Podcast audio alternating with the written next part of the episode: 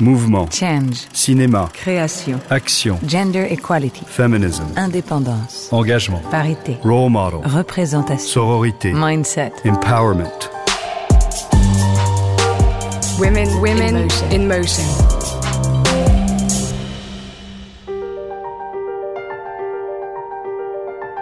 Lola Kivoron, réaliser pour vous, c'est quoi? Pour moi, c'est vraiment remettre la question du regard au centre. Des motos, de la vitesse, de la fureur et le trajet d'une jeune femme qui a du mal à s'inscrire dans la société contemporaine, c'est le pitch de Rodéo, le premier film de Lola Kivoron, notre invitée. Je suis Géraldine Saratia et vous écoutez Women in Motion, le podcast de Kering. Depuis 2015, Kering a en effet créé ce programme, Women in Motion, qui vise à mettre en lumière les femmes dans les arts et la culture. Lola Kivoron est réalisatrice et photographe, diplômée de la FEMIS, Rodéo, présentée à Un certain regard lors du dernier festival de Cannes et son premier long métrage, l'histoire de Julia, une jeune femme qui s'immerge dans le milieu masculin et très fermé d'une bande de cross-bikers. Et si le film est fort, fougueux, c'est qu'on sent que Lola Kivoron filme des questionnements qui lui appartiennent. Comment trouver sa place aujourd'hui en tant que femme? Comment s'inscrire dans un genre, un territoire? Comment faire corps avec les autres? La fracture, intime, géographique, se produit à l'adolescence, à la faveur d'un déménagement. Lola Kivoron quitte la banlieue parisienne dans laquelle elle a grandi, direction Bordeaux. Et pour commencer cet épisode, on l'écoute nous raconter ce moment qu'elle a vécu comme un arrachement et qui scelle sa rencontre avec le cinéma. Je suis née à Paris, mais euh, après j'ai grandi euh, dans un quartier à Épinay-sur-Seine que j'adore. J'habitais là-bas jusqu'à mes 17 ans. J'avais ma bande de potes et puis l'idée d'habiter dans un appartement avec en face d'autres tours avec euh, on voulait tout le temps aller dehors. Enfin, on était obsédé par l'idée d'aller dehors. C'était un, espace complètement libre, euh, labyrinthique où on se retrouvait où il y avait vraiment euh, moi j'ai j'ai vraiment été très enracinée dans ce quartier. Et quand mes parents ont déménagé à Bordeaux, en fait, ils supportaient plus du tout euh, de respirer l'air pollué de Paris. On s'est retrouvé en région bordelaise, en périphérie, dans, dans un lotissement. Moi, c'était la première fois que j'habitais en maison. Je trouvais ça super étrange. Et, euh, quand je suis arrivée là-bas, j'étais au, au, lycée. Donc, euh, j'arrive euh, au début d'un cycle où tout le monde se connaît depuis la maternelle.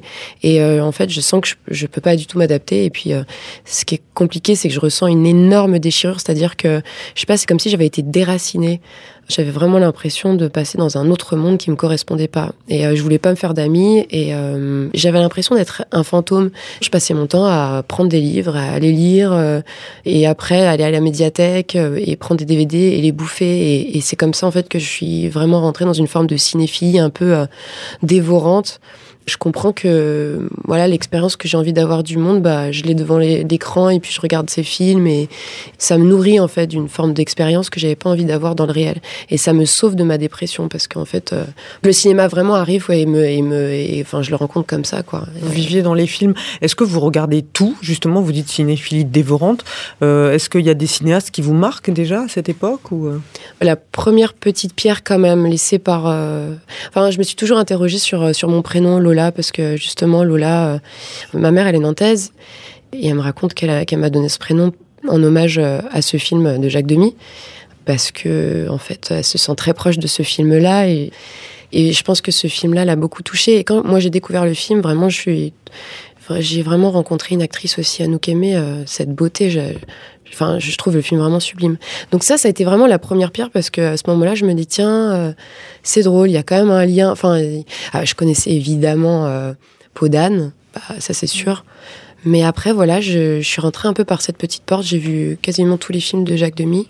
Vous avez vu beaucoup de nouvelles vagues à cette époque, non euh... Ouais, ça c'est vraiment un truc qui m'a intéressée. Enfin, moi, c'est drôle parce que la lecture, par exemple, ou regarder des films, ça a toujours été, euh, au tout début, c'était très compliqué. Déjà, c'est pas quelque chose qu'on m'a transmis, en fait. Enfin, dans ma famille, il n'y a pas tellement un capital euh, culturel. Euh, enfin, moi, je lisais vraiment pas du tout. On nous offrait des livres, mais enfin, c'était pas quelque chose où, moi, j'aime bien, par exemple, si, un jour j'ai des enfants ou quoi, enfin, d'inciter à lire ou en tout cas à développer ça, je trouve ça hyper important. Bah, dans ma famille, il y avait pas du tout ça. Par contre, on écoutait beaucoup de musique du fait de mon père qui est voilà qui est musicien et euh, quand j'allais au ciné-club du lycée, justement, à cette époque où j'étais quand j'étais à Bordeaux, et je regardais des films, j'avais des problèmes de compréhension, en fait, du sens des films. En fait, j'étais tellement attachée à des détails de l'image que du coup, euh, bah, je perdais complètement le fil narratif du film. Dans ma tête, c'était complètement fragmenté. Et du coup, moi, quand j'ai découvert la, alors déjà le nouveau roman et puis la, hmm. nouvelle vague et puis tous ces récits fragmentés finalement. Bah oui, en fait, quand j'ai compris que c'était un, un, style hyper euh, assumé, radical, euh, on pouvait faire des jump cuts euh, et même raconter des histoires en passant par la fin, puis en même en, travaillant sur la durée, en, en éclatant complètement la norme en fait du récit linéaire. Bah ça m'a vraiment rassuré en fait.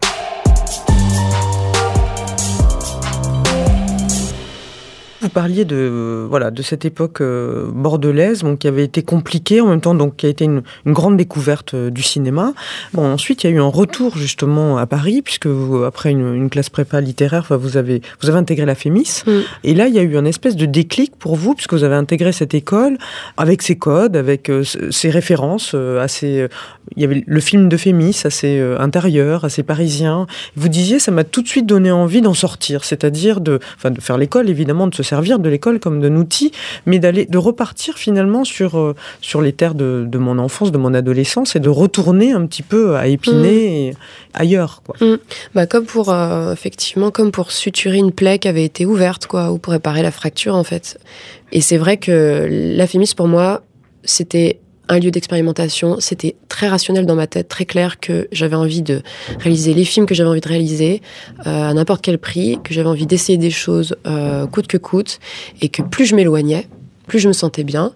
Et ce qui se passait, c'est qu'à chaque fois qu'il y avait un exercice à faire ou un court métrage, ou enfin, euh, moi en fait, je me débrouillais pour me barrer, euh, genre, euh, bah, du coup, en loupant un peu des cours parce que bah oui, c'est long. Hein. Enfin, franchement, quand on prend la ligne H pour aller à, à Daumont pour rencontrer des, des, dresseurs de chiens d'attaque, bah moi, ça me faisait kiffer en fait. Enfin, ça me ça me plaisait de me dire de me déplacer, d'aller à la rencontre vraiment d'une moi, j'aime bien l'altérité, en fait, la dialectique, d'être, euh, de me sentir dans un milieu que je connais pas, euh, qui me rend curieuse. Et ça aussi, c'est un truc du lien aussi, euh, de rencontrer.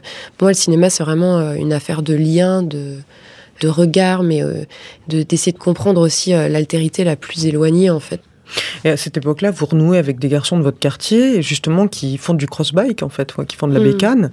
C'est une pratique euh, qui est un peu balbutiante à l'époque. C'est quelque chose qui, c'est une subculture qui est née euh, aux États-Unis, non, dans les mm. banlieues, à Baltimore, euh, et en France, qui commence à être présente. Et, ils froissent du bitume, comme ils disent, ils roulent. Et ça, ça vous captive tout de suite? En fait, bah, à l'époque, moi, quand j'habitais Épinay-sur-Seine, en bas des bâtiments, il y avait toujours des scooters euh, qui dressaient les, roues. Euh. Et puis aussi, euh, moi, je me rappelle avoir vu aussi des, des crosses. Mais à l'époque, ils n'étaient pas du tout structurés en groupe.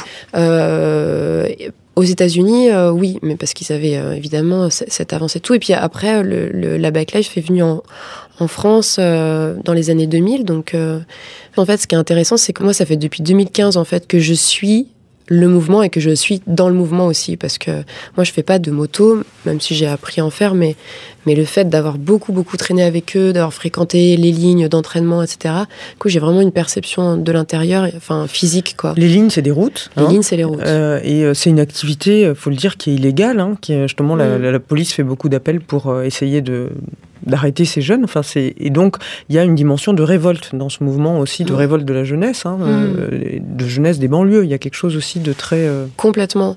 Mais c'est ça qui me frappe en fait quand la première fois j'y vais. Il y a plusieurs choses. Il y a l'aspect euh, bah, physique, en fait, j'en parlais, du corps.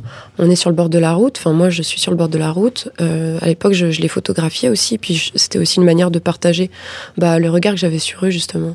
La euh, photographie, c'est très intéressant parce que vous êtes photographe et vous avez été photographe avant de devenir réalisatrice. C'est vraiment une pratique qui fait partie de votre travail de, de réalisatrice aujourd'hui. C'est-à-dire que vous commencez vos projets généralement par mm. photographier. C'est aussi un apprivoisement de la distance, du regard. Complètement. Bah oui, de la distance, j'allais en parler parce que moi j'adore, c'est euh, juste de pas avoir de, de zoom ou quoi, un petit 35 ou un 28, comme ça on est. Et 28, c'est un outil encore plus dur à manier parce que comme c'est un angle, une focale très très courte, bah du coup, enfin, il y a vraiment un truc où le corps est, engagé dans le regard. On est obligé de se rapprocher procher. euh. Enfin, en plus, moi, j'aime pas du tout les, les vues un peu larges ou les, les, les- plans larges. Enfin, j'ai- j'aime bien, enfin, quand je fais des portraits, j'aime bien être proche, etc. Et du coup, euh, ouais, c'est une manière d'engager le corps dans une réalité, de, de trouver sa, sa place, en fait. De, euh, et puis, c'est une place assumée parce qu'en plus, euh, dans des milieux comme le milieu de la bike life, enfin, c'est, c'est, ils sont sous le regard tout le temps. Donc, du coup, bah oui, effectivement, c'est un outil de, de travail incroyable, en fait. Euh, c'est les photos de repérage. Enfin, c'est vrai que c'est une manière de tracer aussi euh, ses premiers pas dans le récit. Parce que les photos, elles sont directement. Donc c'est de l'argentique Partagé. hein, Hmm. partagé. Donc euh, il y, a- il y a une forme de, de création d'un récit collectif en fait et que- qui me plaît beaucoup.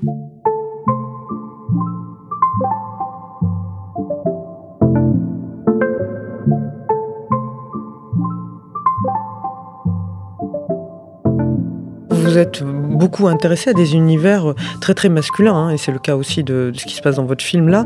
Mais vous avez fait donc des photos de bikers, et puis il y a eu- il y, a eu des photos aussi de au club de tir de la Chapelle, par exemple, d'hommes Mm. qui tiraient en fait, où c'est des univers où il y a quasiment pas de femmes. hein. Ouais. Qu'est-ce qui vous attire dans, dans- dans- entrer comme ça dans des, des espèces de ouais de univers de masculinité? Et J'aime bien rentrer par effraction dans un endroit où on m'attend pas, même si j'ai jamais euh, jamais fait de comme ils disent de cambou, de cambriolage. Mais j'adore l'idée d'effraction, de rentrer par effraction, c'est-à-dire euh, euh, et j'aime beaucoup observer des systèmes clos, vraiment fermés sur eux-mêmes et qui, du coup, euh, qui évoluent dans une forme d'autonomie. Et quand euh, ces milieux sont masculins, ça m'intéresse encore plus parce que je me pose forcément la question de mais pourquoi en fait ils restent entre eux? Qu'est-ce qui fonde en fait ce, lien euh, de la complicité masculine par exemple euh, qu'on peut ressentir très tôt en fait? Moi je me suis souvent sentie étrangère, notamment au tout début quand euh, parce qu'avant de passer la FEMIS, je passais par la fac à Bordeaux, euh, juste une année euh, de licence art du spectacle. Et il y avait des étudiants qui avaient, de ma classe qui avaient acheté des, hum, des appareils photo pour filmer, des 5D, des machins, etc. Et puis ils parlaient que de technique entre eux. Et puis moi, je, je, m'intéresse énormément à la technique. C'est pas du tout un truc qui me fait peur. Plus c'est concret et physique, plus ça me plaît. Et puis j'allais vers eux souvent et puis j'essayais de, capter des trucs, d'apprendre et puis je sentais que c'était fermé quoi, que du coup là c'était un langage, euh, il fallait que ça reste euh, entre eux et, évidemment bon bah après moi je suis insistante, hein, ça veut dire je vais pas me laisser euh, intimider par un cercle qui se ferme.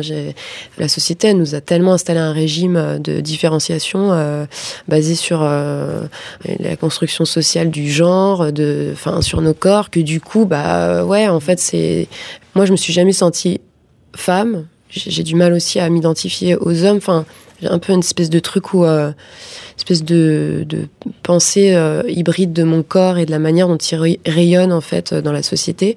Je dis rayonner parce que je trouve ça important de valoriser euh, cet entre-deux.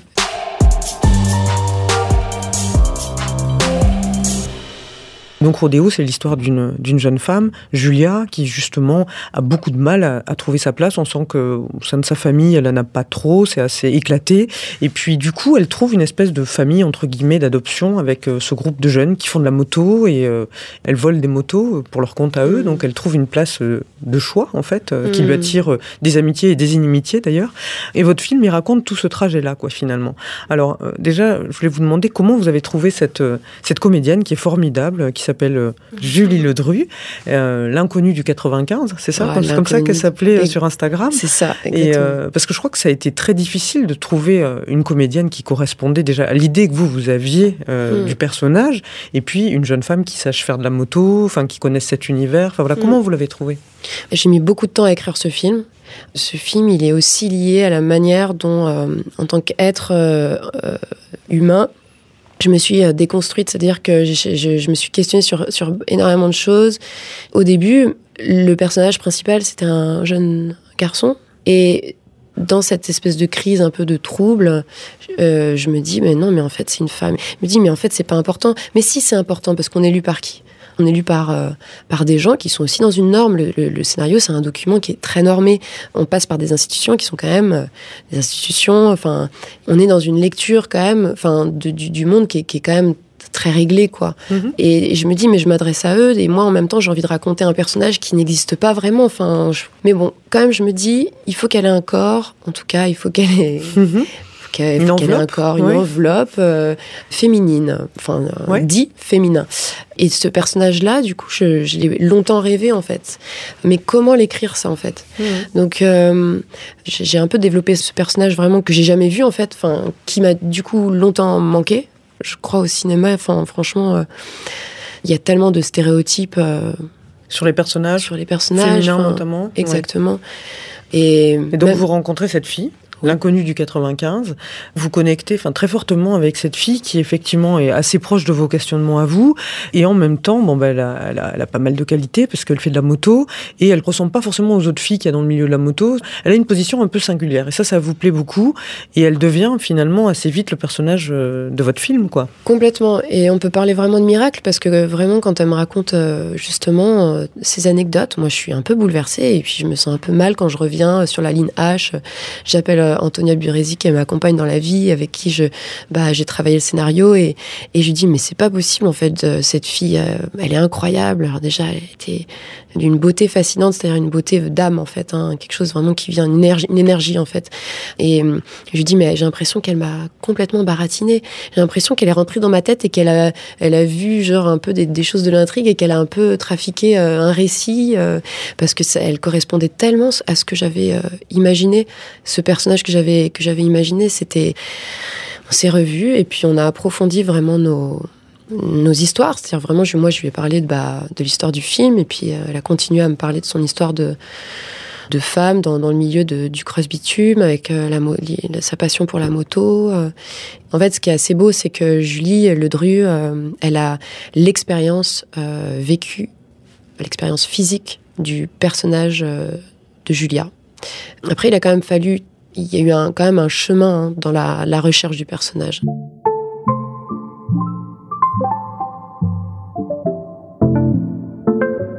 Vous parlez de chemin et je, et je, et je vais dire travail parce que je pense qu'il y a eu un travail énorme. Enfin, le reste des comédiens du film, enfin, à, à part euh, à l'exception d'Antonia Boresi et peut-être de très peu d'autres et non professionnels, donc euh, c'est des riders, c'est des bikers.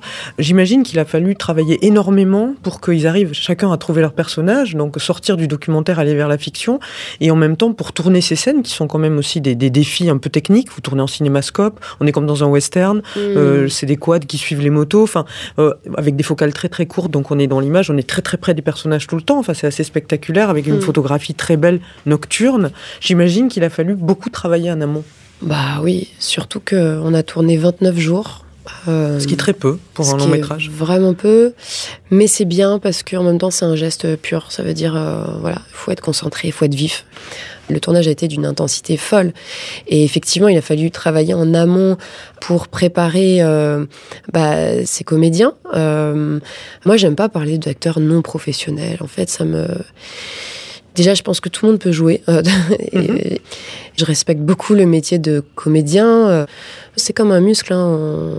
C'est quelque chose qu'on réveille et qu'on vient. euh, Plus on pratique et plus on développe, plus on sculpte en fait. Et comme une langue aussi, euh, une langue étrangère C'est une en question fait. de, de regard encore une fois. C'est une question de confiance. En fait, Ouais. je crois qu'avec la confiance, le- le- l'horizontalité, le, rapport, justement, pas du tout un rapport de pouvoir, le fait de, Hmm. de, de sur le donner- tournage, le rapport que vous vous installez sur un tournage. ouais. Exactement. Moi, par exemple, pour moi, le tournage, c'est comme une micro-société où on peut justement, en que... Alors moi, j'aime pas parler de direction d'acteur. Moi, je trouve ça naze. Je trouve ça tellement sclérosé. Enfin, c'est justement... Enfin, ça fait pas partie de ma mythologie à moi, en fait, de direction. C'est vraiment un truc de marketing ou de, de centre commercial, en fait. hein.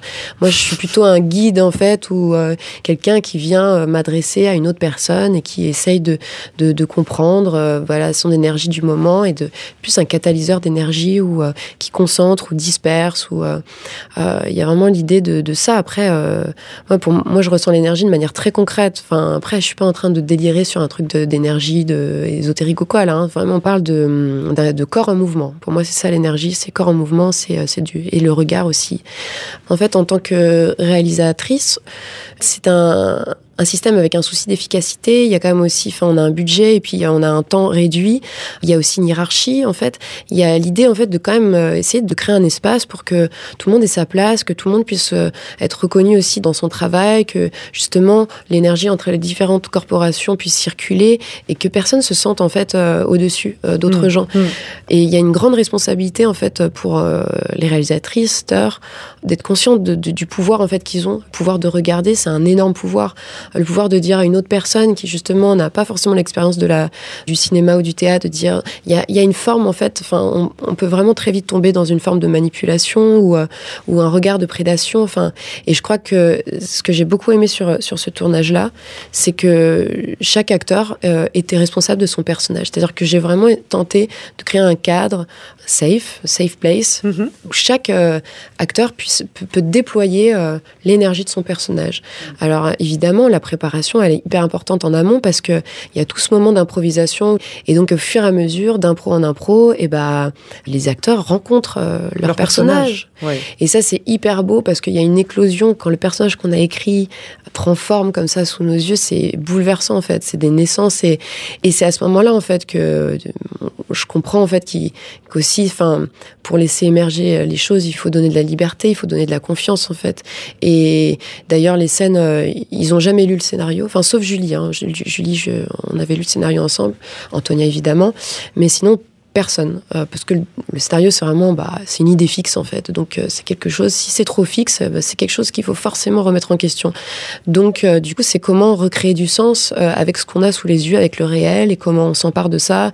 Et parfois les contraintes on a eu beaucoup de contraintes sur sur le film bah ça devient des vrais vecteurs de création en fait. Des manières justement de d'à chaque fois aller plus loin en fait mmh. que on la fin de votre film, elle est assez sombre. On va pas la raconter euh, ici, pour ceux qui n'ont pas encore vu votre film. Mais il y, a une radicalité dans, votre cinéma. Vous êtes d'accord? Ouais, j'aime bien ça. À la Fémis, on se foutait un peu de ma gueule parce que justement, c'était mon mot préféré avec le mot matière. J'aime bien aussi euh, brutal et brut. Comment vous vivez, vous, aujourd'hui, d'être euh, une femme cinéaste? Vous n'êtes pas en compétition officielle, vous êtes à un certain regard, ce qui est, ce qui est excellent. L'année dernière, il y a eu une palme d'or euh, décernée à Julia Ducournau. Il y a eu Chloé Zhao aussi qui a obtenu un Oscar. Est-ce que vous avez l'impression qu'il y a un appel d'air? Pas du tout. Comment vous, vous vivez à cette place? Alors déjà, moi, j'aime beaucoup les films de Chloé Zhao. J'aime bien les films de Julia Ducournau. Et euh, je soutiens vraiment ce qu'elles font et l'ambition de, de, leur art. Ce qui est intéressant, c'est que il y a tellement peu de femmes que justement, quand elles sont mises en lumière, ben on les regarde et franchement, pour moi en tout cas, enfin moi ça me ça donne confiance. Encore une fois, il s'agit de confiance. Rebecca Zlotowski, Céline Sciamma, euh, Chantal Ackerman, enfin en mhm. fait c'est vraiment Delphine Seyrig, enfin c'est vraiment euh, elles ont tracé un chemin qui du coup est balisé en fait. C'est vraiment très clair, comme si on était dans une forêt justement un peu un peu sombre et un peu un peu tentaculaire. Et du coup, il y a un chemin qui est quand même tracé, balisé où où on se on se reconnaît. On sait qu'on peut le prendre aussi. Et c'est comme si elle préparait justement le, le, territoire pour d'autres à venir. Après, il y en a il y en a trop peu. Il y a un manque euh, un manque de, de, diversité vraiment très dans tous les sens du terme diversité sociale aussi dans le cinéma enfin rien qu'à Cannes en fait euh, tout est blanc quoi c'est blanc, blanc, blanc.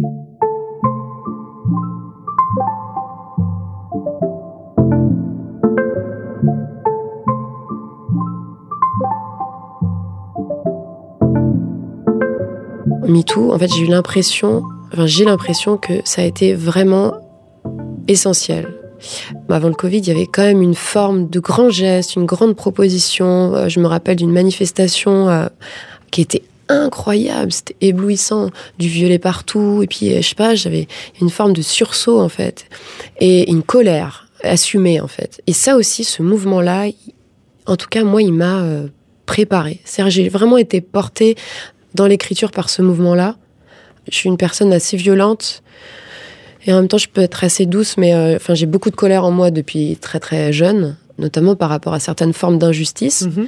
liées à ma situation, du fait d'être femme, et puis à, une femme euh, homosexuelle. Euh, MeToo, franchement, ça a fait que on assume encore plus la colère et surtout on la dirige de manière rationnelle et puis surtout il y a une forme surtout elle devient une énergie de faire en fait euh, bien sûr oui, elle permet de faire des choses exactement on devient agent aussi de cette Faire des de films, faire des voilà, essayer de faire évoluer les choses quoi. Exactement.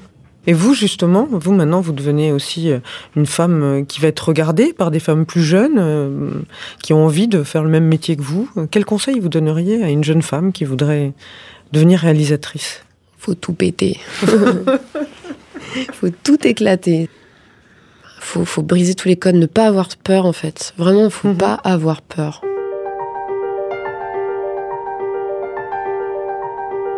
C'est la fin de cet épisode, j'espère qu'il vous aura plu, qu'il vous aura donné envie de réagir, d'échanger, de partager. N'hésitez pas à nous suivre et à nous écrire sur les réseaux sociaux de Kering sous le hashtag Women in Motion et à vous rendre sur www.kering.com pour en apprendre davantage sur le programme Women in Motion. On se donne rendez-vous très bientôt pour de nouveaux épisodes consacrés à des femmes actrices du changement.